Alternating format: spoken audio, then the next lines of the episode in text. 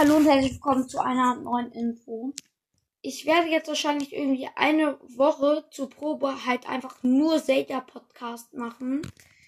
Ähm, einfach das liegt daran, weil ich finde, Wolsters bockt in letzter Zeit nicht mehr so. Deshalb möchte ich jetzt mal das ausprobieren. Bitte hört mich weiter. Ähm, macht meinetwegen auch irgendwie so eine Pod so eine Pause, wenn ihr meinen Podcast halt nur wegen Wolsters hört, dann meinetwegen könnt ihr dann halt auch aufhören. Es wird wahrscheinlich erstmal nur eine Woche, aber wenn es dann richtig äh, gut so, finde ich, ist, ähm, dann werde ich, wird vielleicht auch mein Podcast für immer und ewig selber Podcast bleiben. Also nicht für immer und ewig, aber dann halt für eine Zeit lang.